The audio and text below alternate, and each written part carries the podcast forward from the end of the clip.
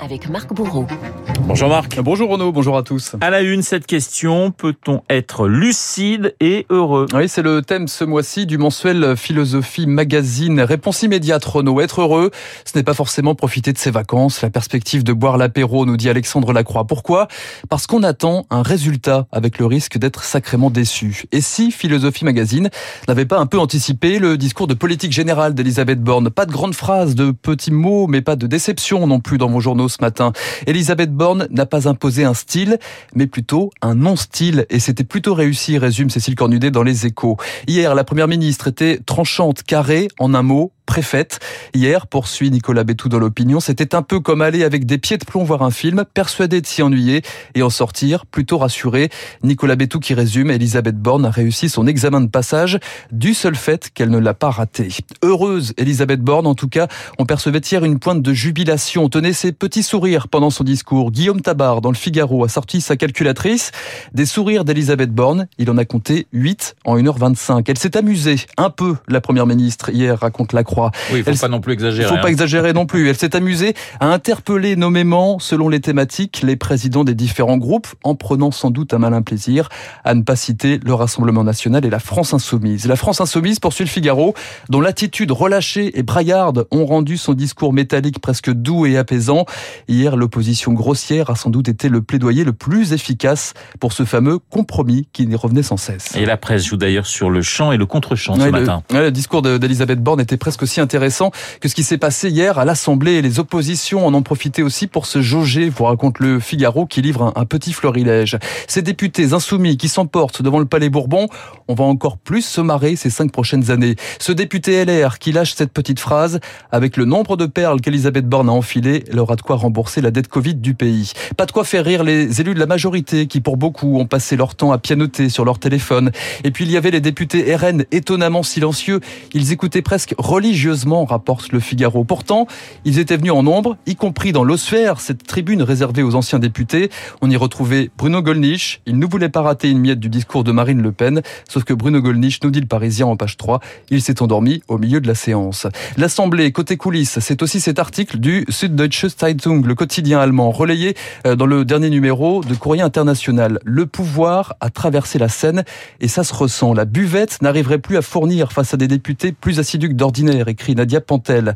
Le service des accréditations presse serait débordé face à l'afflux de demandes et la boutique de l'Assemblée se porte à merveille. Son article le plus vendu, Renault, en ce moment, ce sont deux grandes cuisines. Sur l'un, il est écrit gauche, sur l'autre, il est écrit droite.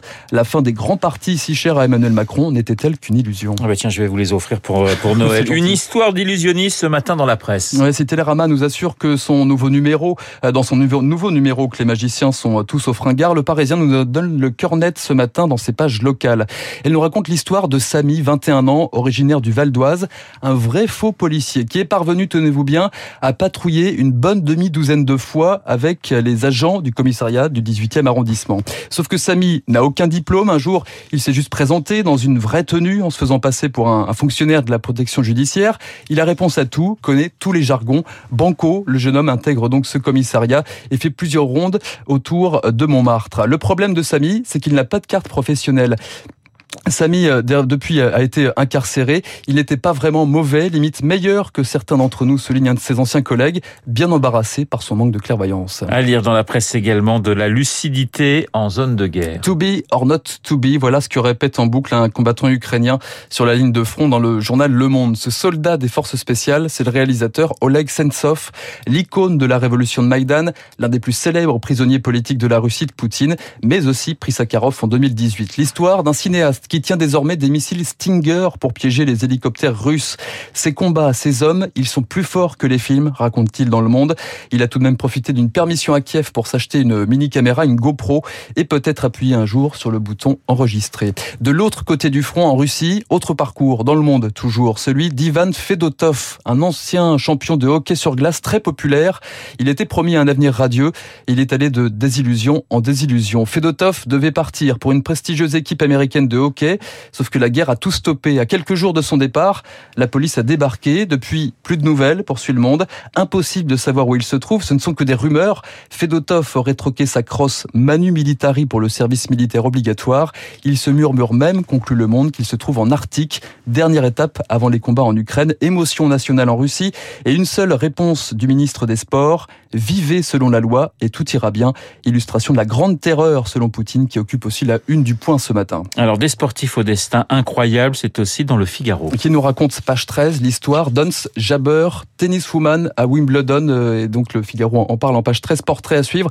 La Tunisienne est devenue la première femme arabe à disputer une demi-finale dans un tournoi du Grand Chelem. Première femme arabe de l'histoire. Le match, c'est aujourd'hui contre l'allemande Tatiana Maria. Ons Jabber en Tunisie, c'est devenu une gloire nationale dans un pays où règne un climat politico-économique particulièrement morose, écrit Romain Schneider. Dans le pays, chaque café, chaque restaurant a une télé branchée sur ses matchs. Chacun veut que son fils et sa fille deviennent Ons Jabber, à tel point que le tennis est en train de devenir le deuxième sport le plus pratiqué dans le pays, juste derrière le foot. En Tunisie, Ons Jabber a un surnom, la ministre de la joie. Et vous, vous êtes le grand mamamouchi de la revue de presse, Marc Bourreau, comme tous les matins sur l'antenne de Radio Classique. Guillaume Durand est dans ce studio. Vous avez parlé effectivement de cette joueuse euh, tunisienne qui euh, peut prétendre. Parce que oui. elle, joue tous les styles, oui. totalement inattendue au lieu d'être les cogneuses. Et toutes les amoureuses du tennis, Nathalie Tosia, enfin les grandes joueuses du monde, la regardent depuis des années monter, monter, monter. Elle a fait une contre-performance à Roland Garros, mais là, elle est particulièrement en forme sur l'herbe de Londres. C'est pas un bourrin. Voilà. Il faut parler clairement. Et c'est sympa à voir mais elle joue magnifiquement. Ouais, ouais, ouais. C'est extraordinaire. Bon, bah écoutez, peut-être une finale contre Simona Alep. Ça sera d'ailleurs une très belle finale si c'était euh, euh, effectivement le cas hier. À Nadal, c'était ahurissant. Ouais, J'étais sûr que vous alliez me parler de Nadal. Bah, c'est vous qui m'en avez parlé au téléphone. Vrai, il, il, a un pied en moins, il, il a plus d'abdos et il gagne quand même en 5-7, mais ça va être quand même contre euh, Kyrgios. Et là, là aussi, ça sera un très très grand match. Vous avez reconnu la douce voix de Guillaume Durand qui est dans ce studio pour expliquer. Et vous allez entendre hurler dans quelques instants France Olivier Gisbert voilà. qui a l'intention d'interpréter Tartuffe et Orgon.